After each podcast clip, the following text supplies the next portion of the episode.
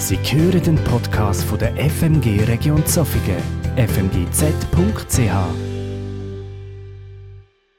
Hallo und herzlich willkommen zu einem neuen Kurzinput unserer evangelischen Freikirche der Freien Missionsgemeinde Region Zoffingen. Leider dauert der globale Ausnahmezustand immer noch an und es wird für die allermeisten Menschen zunehmend mühsam. Da ist auf der einen Seite können wir nicht die Menschen treffen, die uns etwas bedeuten und die wir lieb haben, einfach so, wie wir wollen. Und auf der anderen Seite werden die Konsequenzen des Lockdowns für viele Menschen immer bedrohlicher. Verschiedene Beschränkungen werden jetzt langsam gelockert und trotzdem stellt sich die Frage, wie lange dauert das noch? Wie lange dürfen wir uns nicht einfach versammeln, so wie wir wollen? Wie lange werden wir noch in unseren Freiheiten eingeschränkt? Und auf der anderen Seite, was werden die langfristigen Auswirkungen sein dieser Krise? Wie wirkt sich diese Krise auf unseren persönlichen Wohlstand aus? Und auf der anderen Seite, wie wirkt sich die Krise mit all ihren Facetten auf die Staatsverschuldung verschiedener Nationen aus? Und angesichts dieser globalen Dimensionen der Krise kann man sich schon die pointierte Frage stellen, ist die Corona-Krise eine Strafe Gottes für die Menschen? Ich denke, die Frage ist legitim, aber sie ist nicht so einfach zu beantworten. Wenn jemand zu mir käme mit voller Überzeugung und sagt, jawohl, die Corona-Krise ist eine Strafe Gottes für die Menschen, dann würde ich pointiert zurückfragen, woher weißt du das? Hat Gott dich in seine konkreten Absichten und Ziele eingeweiht, dass du so etwas mit Bestimmtheit sagen kannst? Und wenn auf der anderen Seite einer zu mir käme und würde mit großer Überzeugung sagen, nein, die Corona-Krise ist definitiv keine Strafe Gottes für die Menschen, dann würde ich ihn fragen, woher weißt du das? Kannst du Gott in die Karten schauen? Hat er dich wissen lassen, was auf dieser Erde mit welcher Absicht Gottes passiert? Denn interessanterweise finden wir in der Bibel Gründe für beide Antwortvarianten. Wir lesen Stellen im Alten Testament, wo Gott zu seinem Volk ganz klar sagt, ihr seid mein Volk, ich gehöre zu euch, ihr gehört zu mir. Wenn ihr mir gehorcht, werde ich für euch sorgen, es wird euch gut gehen. Wenn ihr euch von mir abwendet, dann werde ich mich auch von euch abwenden und es wird euch nicht gut gehen. Es werden Hungersnöte kommen, es werden Kriege kommen und Seuchen. Das ist die Begründung für die eine Variante. Und auf der anderen Seite gibt es ganz pointierte Aussagen, die uns zeigen, aus dem Leid eines einzelnen Menschen oder einer Gruppe von Menschen kann man nicht immer schließen, dass das eine besondere Strafe Gottes ist für eine besondere Schuld dieser Menschen. Dazu lese ich zwei Verse vor aus Lukas Kapitel 13. Da sagt Jesus zu den Menschen, oder die 18 Leute, über denen der Turm dort bei Siloa zusammenstürzte, meint ihr etwa, dass sie größere Schuld auf sich geladen hatten als alle anderen, die in Jerusalem wohnen? Nein, ich sage euch, wenn ihr nicht alle euer Leben grundlegend ändert, werdet ihr genauso wie sie umkommen. Wir wissen zu wenig über diese konkrete Situation, auf die Jesus hier Bezug nimmt.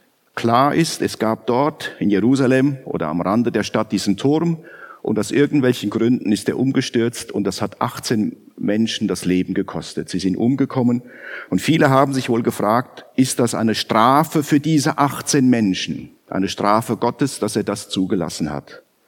Und Jesus sagt ihr pointiert, nein, das ist es nicht. Dieser Schluss ist nicht zulässig. Er sagt, diese 18 Menschen hatten nicht mehr Schuld als alle anderen Menschen in Jerusalem auch. Und die Pointe seiner, dessen, was er sagt, steht im Vers 5. Nein, ich sage euch, wenn ihr nicht alle euer Leben grundlegend ändert, werdet ihr genauso wie sie umkommen. Ich persönlich weiß nicht, ob die aktuelle Corona-Krise eine Strafe Gottes ist. Für mich ist sie ein Weckruf. Ein Weckruf an alle Menschen, dieser Erde, die allermeisten sind sehr unsanft aus ihrem gewohnten Trott herausgerissen worden. Und zum anderen und im Speziellen ist diese, diese Corona-Krise ein Weckruf an die Christen. Unsere Gesellschaft wurde unsanft aus dem gewohnten Leben herausgerissen und unser Wertesystem ist kräftig durcheinander geschüttelt worden. Ich möchte das mit vier Fragen kurz illustrieren. Erstens, Im Raum steht die Frage, wie viel darf, das, darf die Rettung eines einzelnen Menschenlebens kosten? Und damit meine ich nicht nur die direkten Gesundheitskosten, sondern all die wirtschaftlichen Kosten im Zusammenhang mit dem Lockdown. Die zweite Frage, wie stark darf die Freiheit eines einzelnen Bürgers eingeschränkt werden zugunsten der Solidarität, damit nicht mehr Menschen infiziert werden, erkranken und im schlimmsten Fall sogar sterben? Oder eine dritte Frage, wie stark darf der Staat oder insbesondere die Regierung die Freiheit ihrer Bürger einschränken und dabei auch noch die Rechte verschiedener Institutionen beschneiden? Und die vierte Frage, ganz konkret, wie lange darf der Staat den Christen verbieten, dass sie zu Gottesdiensten zusammenkommen? Das sind Fragen, hinter denen jeweils verschiedene Werte stehen, die man zueinander in Beziehung setzen muss. Wie gesagt, für mich persönlich ist die Corona-Krise ein Weckruf. Wir sind unsanft aus dem gewohnten Trott unseres Lebens herausgerissen worden. Und wir müssen uns ganz neue Gedanken machen, okay, und was ist jetzt wichtig in unserem Leben? Worauf kommt es an? Und wie möchte ich mein Leben führen und gestalten, wenn diese Krise vorbei ist?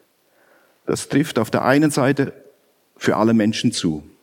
Aber ich glaube, es trifft auch insbesondere für die Christen zu. Und als die, die Jesus nachfolgen, sind wir aufgefordert, uns zu fragen, was bedeutet mir die Beziehung zu Gott?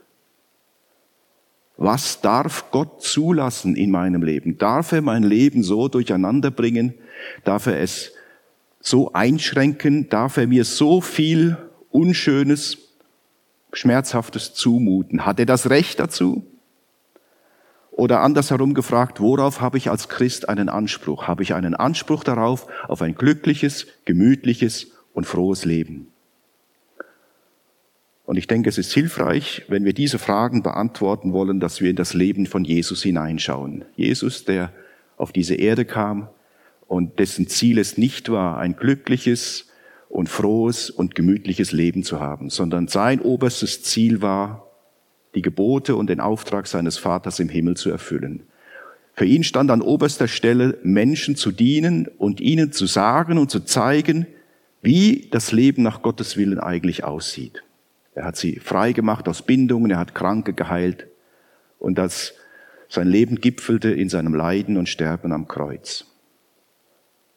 Das stand an oberster Stelle im Leben von Jesus. Und er sagt hier zu den Zuhörern, und er sagt es eigentlich auch zu, zu, uns, wenn ihr nicht alle euer Leben grundlegend ändert, werdet ihr genauso wie sie umkommen.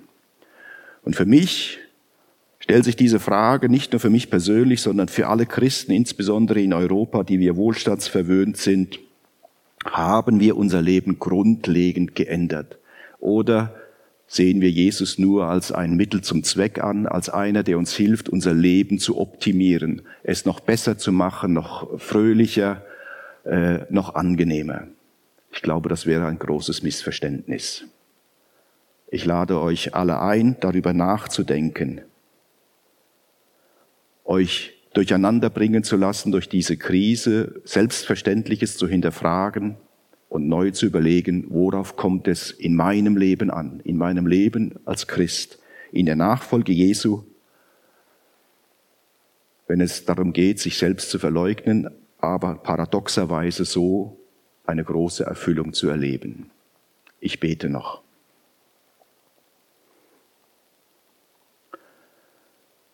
Herr Jesus, du hast auf dieser Erde sehr eindrücklich und anschaulich gezeigt, wie ein Leben nach dem Willen Gottes aussieht. Wie viel Freude, wie viel Erfüllung darin liegt. Aber auch wie schwierig es manchmal sein kann.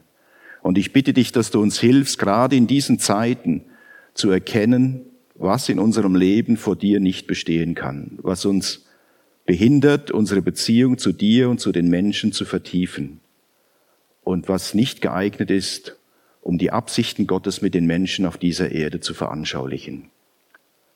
Inspiriere uns durch deinen guten Geist, schenkt uns Erkenntnis und dann auch die Kraft und den Mut, unser Leben so zu ändern, wie es dir gefällt und wie es uns gut tut. Amen.